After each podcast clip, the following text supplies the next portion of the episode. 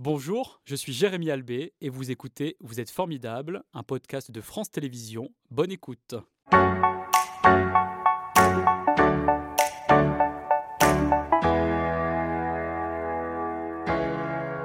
Bonjour Emmanuel, c'est un plaisir de vous accueillir dans ce salon de Vous êtes euh, formidable. Est-ce que la déco vous convient? Parce que comme vous aimez la mode, j'imagine que vous avez aussi ce souci euh, du détail de l'intérieur dans lequel on peut vivre.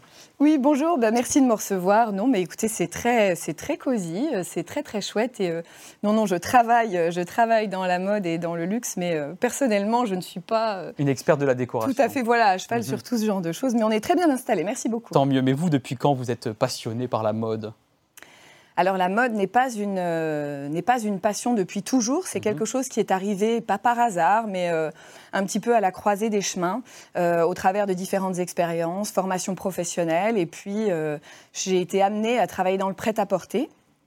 ce qui n'était pas un choix à la base puisque j'aurais dû être prof d'anglais à mhm, l'origine. Mhm. Et puis et puis je suis tombée là-dedans. J'ai trouvé ça très intéressant.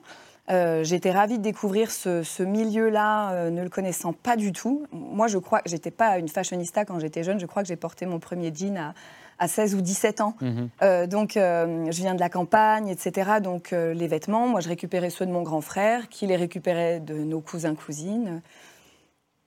Donc c'est pas quelque chose qui était très très mhm. important pour moi. C'était du vêtement, c'était pas de la mode. Oui. Et qui vous a donné l'envie finalement d'en faire votre métier? Est-ce qu'il y a quelqu'un que vous avez croisé dans votre parcours? Alors euh, non, moi j'ai fait un master qui était spécialisé dans le luxe, donc j'ai euh, par contre une attirance pour les belles choses, pour le travail du beau, mhm. euh, pour les gens assez passionnés. pour l'artisanat aussi, mais ça c'est quelque chose qui s'est affiné avec le temps. Mais j'ai été attirée effectivement par le travail de création et par les gens qui essayent de, voilà, de sublimer une tenue en y ajoutant quelque chose, un détail, une finition, de travailler avec une étoffe particulière j'ai trouvé ça vraiment, euh, vraiment passionnant. Et aujourd'hui, donc, vous vous définissez comme consultante mode et luxe, comme je le disais il y a quelques instants. Quel est le rôle que vous avez euh, au quotidien? Alors, comme je vous le disais, moi, j'étais pas du tout une professionnelle de cette industrie quand j'ai démarré, et j'étais plutôt orientée vers les métiers du commerce, la distribution, le mhm. marketing, etc. Et puis, j'ai forcément vu les gens faire. J'ai vu le travail de la main, j'ai vu justement les finitions, les, dernières petites pièces qu'on ajoutait avant de, faire un défilé. C'est-à-dire que vous avez beaucoup observé J'ai beaucoup observé parce que bah, mon métier m'intéresse. Évidemment, la distribution, mhm, c'est mhm. fondamental parce que si on ne vend pas les vêtements, euh, on n'est pas là pour faire des œuvres d'art. À la base, on est vraiment là. Et c'est ce qui distingue du reste euh, euh, quelqu'un qui va aller dans de la création plastique, dans, dans, dans, de la peinture, dans de la sculpture. Nous, on est en train de travailler sur un vêtement dont la, la vocation première est d'être vendu. Donc il faut les métiers du marketing, etc. Et j'aime beaucoup faire ce que je fais.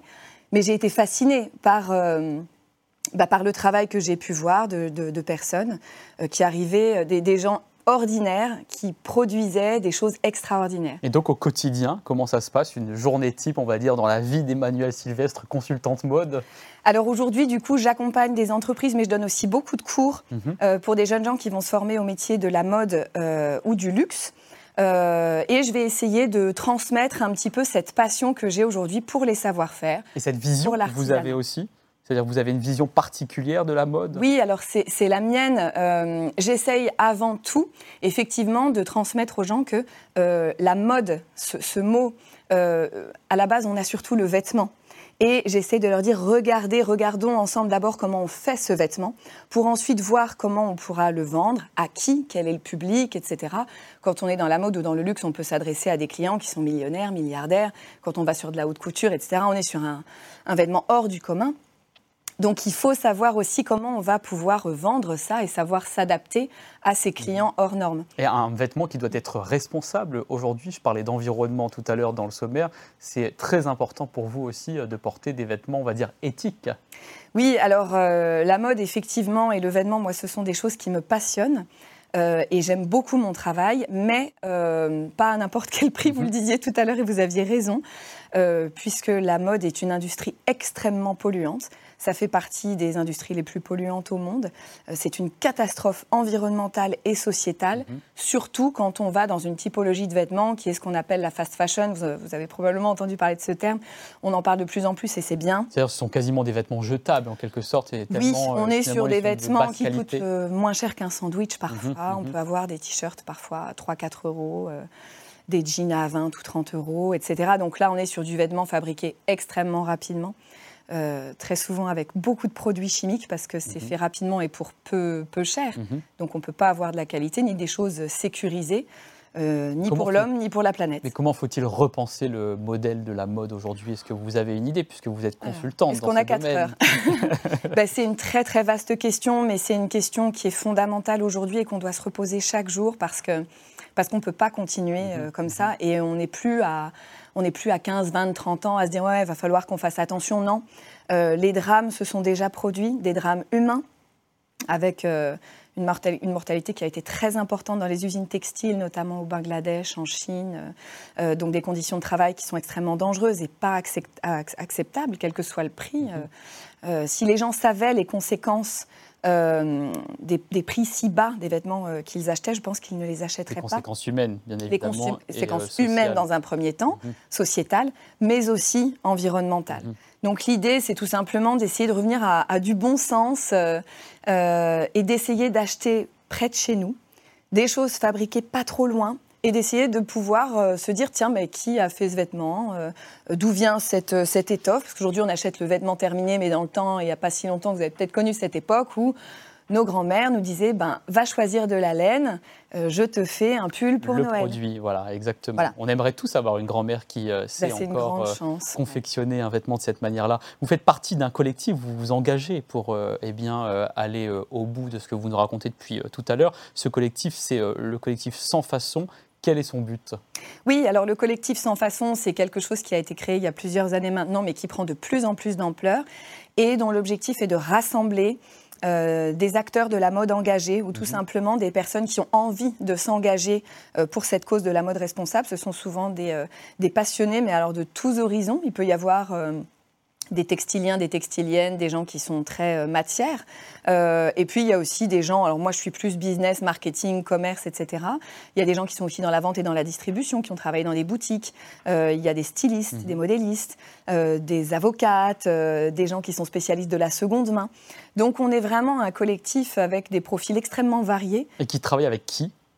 Alors, on a plein d'interlocuteurs. L'objectif, justement, c'est de s'adresser à quiconque aura euh, une velléité à s'intéresser à cette question de la mode responsable en se mhm. disant bah, moi, je suis un professionnel, je suis en train de lancer une marque ou je suis quelqu'un qui fait du textile, mais je veux essayer de mesurer mon impact, je veux mhm. essayer de faire mieux ou en tout cas de changer les choses ne serait-ce que d'être plus transparent.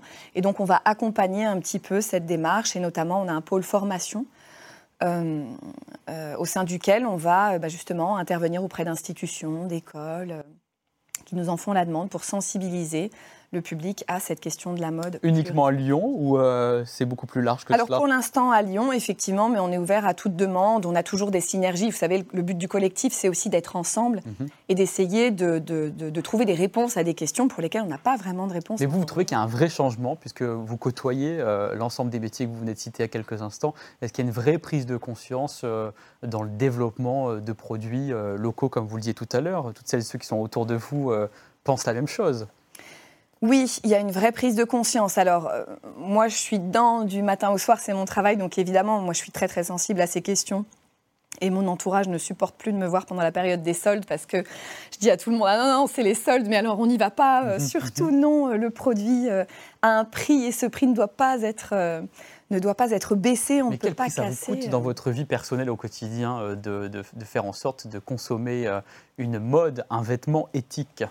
Alors, la question du prix, vous dites qu'est-ce que ça vous coûte Alors, c'est une excellente question parce que justement, le prix, c'est quelque chose qui, peut perturber un petit peu. On n'a plus l'habitude du vrai prix aujourd'hui. Mhm. Il y a d'ailleurs un très bon documentaire qui, qui, date un petit peu, qui a été réalisé en, en 2014 qui s'appelle The True Cost, qui est un documentaire réalisé par Andrew Morgan, mhm. qui fait suite à l'effondrement du Rana Plaza, peut-être en avez-vous parlé, au Bangladesh, qui est un bâtiment qui s'est effondré sur ses travailleurs. Et suite à cette catastrophe euh, humaine, euh, mhm. ce documentaire est sorti et il s'appelle The True Cost, c'est-à-dire le, vrai prix, mhm. voilà, quel est le réel coût d'un vêtement, euh, le coût humain, le coût environnemental, etc. Et tout le monde va vous dire ah bah oui mais si j'achète un t-shirt made in France, euh, j'en ai pour 45 ou 50 euros. Oui, si c'est le vrai coût parce que derrière il y a un, coût évidemment euh, eh bien euh, salarial. Une main d'œuvre qui est protégée par un droit du travail, mhm, mhm. d'un produit qui va être contrôlé avec des normes qui sont extrêmement compliquées parfois à mhm. respecter pour les entreprises, mais qui néanmoins protègent l'environnement au niveau du rejet des eaux usées, au niveau de comment dirais-je, des produits et des substances qui sont dans les vêtements qu'on porte. Donc il en va aussi de notre santé, bien et payer plus cher, c'est moins euh, s'habiller, mais avoir des vêtements de qualité qui vont plus durer. Voilà, c'est un engagement euh, sur euh, le long terme. En novembre dernier, lors du Festival de la soie de Lyon, vous avez animé une conférence sur l'avenir de la soie et la place des savoir-faire. Qu'avez-vous raconté? Il y avait beaucoup, beaucoup de choses à dire. c'est un événement magnifique. D'ailleurs, j'invite tout le monde à, y participer. participer. Mhm. La prochaine L'édition aura probablement lieu euh, mi-novembre. Je pense que les dates sont déjà annoncées. C'est donc le festival Silquignon, en effet. Et euh, mon intervention avait pour but de sensibiliser sur la question euh, de la soie, mais au-delà de la soie aussi des métiers du textile et de tout l'artisanat qui va autour, et mhm. en particulier dans notre belle région, qui est la région la plus importante en termes de textile en France. Euh, mais on peut le voir, l'industrie de la soie est quand même euh, extrêmement endommagée par rapport à tous les métiers et toutes les entreprises qu'on pouvait avoir il y a encore 30 ou 40 ans. Mhm. Il n'en reste vraiment plus beaucoup. Est-ce que pour autant les métiers de la soie ont encore de l'avenir? Alors, bien entendu, mhm. euh, ils en ont. Alors, on peut on peut peut-être s'inquiéter. Par contre, il faut s'inquiéter. Il faut se remettre en question quand on voit tous ces métiers qui disparaissent et toutes ces entreprises qui disparaissent également. Il faut absolument s'inquiéter et pas se dire oh mais ça va revenir, etc. Non, il faut sonner. parce que le savoir-faire peut très rapidement disparaître. Et il a déjà. il faut des euh, décennies ensuite pour reformer euh, les euh, professionnels de, ces métiers. Quelles sont les actions et outils qu'il faudrait mettre en place selon vous pour pérenniser l'activité? Alors déjà, il faut aller sur ce genre d'événement, il faut mhm. rencontrer les gens, il faut toucher la soie. Alors vous voyez, moi j'ai toujours un petit C'est pour ça que vous avez votre petit foulard. à côté de moi. Voilà, ça tient chaud si on en a besoin, parce qu'en plus c'est extrêmement chaud, on n'a jamais mhm. chaud avec de la mhm. soie. C'est une matière bah, qui est extrêmement agréable, une matière animale évidemment. Et c'est très beau, il faut la toucher pour ressentir cette émotion-là. La soie lyonnaise, c'est quelque chose qui est mythique. Euh, et il faut retourner la voir, il faut retourner voir ses artisans, il faut retourner voir les gens euh, qui, fabriquent ces magnifiques ben, foulards, là en l'occurrence, mhm, mais pas mhm. que, il y a plein plein de choses. Et de voir ces savoir-faire, ben, c'est toujours une émotion assez incroyable. Euh, et les gens redécouvrent la soie, qui a pu être considérée comme quelque chose de peut-être un petit peu vieillot, passé de mode, etc. Et aujourd'hui, on voit la jeune génération qui redécouvre les métiers, mais aussi la matière et sa transformation, et qui ont des étincelles plein les yeux. Donc c'est important de se rapprocher des artisans, de se rapprocher des matières et de se poser encore une fois la question, mais qui fabrique ça? On en voit à Lyon, on sait que Lyon c'est la ville de la soie, mais pourquoi? Mhm. Où est-ce que je peux aller pour, pour en savoir plus? Et puis, bah, acheter ces produits-là, euh, c'est vraiment un achat pour le coup responsable, puisque ce sont des choses qui sont fabriquées à côté de chez nous, par des gens qu'on voit, des entreprises qu'on connaît, bien souvent des entreprises du patrimoine vivant. C'est-à-dire être un consomme-acteur en achetant en fait des produits euh, fabriqués avec de la soie. Mais quels sont ces usages aujourd'hui? Où est-ce qu'on la trouve la soie? Euh, Là, vous avez un foulard, mais il y a d'autres euh, vêtements notamment que l'on peut porter en soie, oui, que l'on soit homme ou femme aussi. Mais complètement. Mhm. Alors, ça n'est absolument pas réservé à un public féminin, etc. Mhm. La soie, c'est quand même une longue histoire. Hein. Ça a quand même un petit bout de temps. Donc les tendances, euh, les, tendances vont, au-delà de la soie. Et c'est à chacun de se réapproprier ce style, cette matière, euh, homme ou femme, vêtements, accessoires. On fait aussi aujourd'hui des bijoux, des petits accessoires, des broches somptueuses. Euh, et il faut vraiment faire la démarche de retourner vers ces métiers du savoir-faire. Il y en a beaucoup encore à Lyon euh, que vous Oui, il y en a beaucoup. Malheureusement, il y en a, il y en a qui ne sont plus là. Euh, très régulièrement, on entend la fermeture d'une entreprise. Mais là, vous voyez, c'est euh, bah, pour vous donner un exemple, ça c'est la maison Malfroid. Mhm. qui fait des petits foulards. Alors là, c'est un exemple de diversification intéressant, puisqu'on connaît le foulard, le, traditionnel carré, on va dire, de 90 sur 90. Vous savez que toutes les usines de la très très belle maison Hermès sont à Lyon, à Pierre-Bénite. Donc mhm. on connaît évidemment ces, ces carrés. Mais au-delà de ça, vous voyez qu'on peut avoir des petits, euh, des petits twilly très fins, ou là, par exemple, un foulard qui va être plutôt en longueur, qu'on peut porter dans les cheveux, qu'on peut porter en bracelet, qu'on peut mettre. Vous vous le portez comment, vous, par exemple? De toutes les manières euh, possibles et imaginables. Moi, j'adore avoir mhm. de, la soie sur moi. Quand je prends le train, j'ai toujours un petit, un petit carré de soie pour me protéger parce qu'il y a de la clim ou autre, etc. Et c'est vraiment une matière que j'utilise euh, au quotidien. Mhm et que j'ai réussi à réintégrer dans mon quotidien parce qu'enfant, etc., c'est pas forcément des choses que je voyais euh, chez moi. Vous parlez très bien des métiers d'art. Pourquoi vous n'en faites pas un? J'adorerais. C'est une très bonne question. Euh, je ne dis pas non. Peut-être qu'un jour, je vais mhm, me mhm. reconvertir. Euh, il faudrait que je trouve un très bon maître ou quelqu'un pour m'enseigner. je n'ai pas du tout. j'ai pas le savoir-faire. J'ai jamais, moi, fait de formation manuelle. mais je le regrette. Et, c'est vrai que j'invite les jeunes générations à se poser les questions de ces métiers-là. Mhm. Parce qu'on voit énormément, alors déjà, il y a énormément de formations qui sont disponibles aujourd'hui, beaucoup, beaucoup de métiers passionnants qu'on ne soupçonne pas et que du reste, lorsque j'étais plus jeune, je ne connaissais pas du tout. Et on voit aussi un autre phénomène, ce sont des gens qui peuvent avoir mon âge, qui peuvent avoir 35, 40, 45, qui sont derrière leur tableau Excel du matin au soir et qui n'en peuvent plus, qui font des burn-out. Leur métier n'a plus de sens. Et puis ils vont se reformer, ils arrêtent tout, ils vont se reformer. Euh, ils vont faire de l'artisanat, ils vont faire de la patouille, mettre les mains dans de la soie, dans du cuir. C'est pas que la soie, c'est pas que le textile, c'est la question de l'artisanat et de refaire quelque chose qui peut avoir du sens. Voilà, et s'engager en, faveur du développement durable, parce que produire local, c'est aussi un geste envers l'environnement. Vous, vous allez euh, encore plus loin, puisque euh, dans votre vie personnelle, il y a quelques semaines, vous avez fait une randonnée. On parlait tout à l'heure de la National 7. Là, cette fois-ci, c'était à pied le chemin de Stevenson, un chemin de randonnée incontournable dans notre région, notamment dans le département de Haute-Loire ou encore en Ardèche. 272 km hein, quand même du Puy-en-Velay à Alès. Vous n'avez pas fait euh, l'intégralité de ce euh, chemin, mais comment vous avez vécu cette euh, expérience? Ah oui, c'est aux antipodes finalement de ce domaine du luxe en quelque sorte. Oui et non. Euh, là, c'est pas la N7, mais c'est le chemin, euh, le GR 70. On a, on a mhm, créé un mhm. GR, un chemin de grande randonnée, euh, suite au périple de l'écrivain Stevenson sur, sur effectivement toutes ces régions absolument splendides. Et donc moi, je l'ai fait en courant, effectivement. J'aime beaucoup le trail et j'aime beaucoup être dans la nature.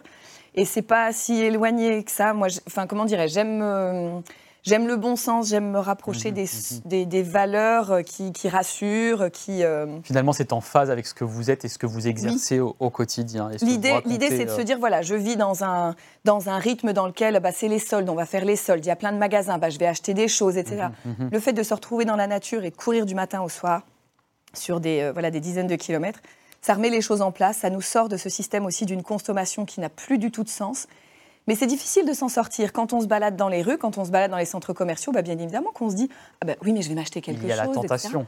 Et oui, et, d'acheter pas forcément ce qu'il faut, mhm. d'acheter des choses dont on n'a pas besoin.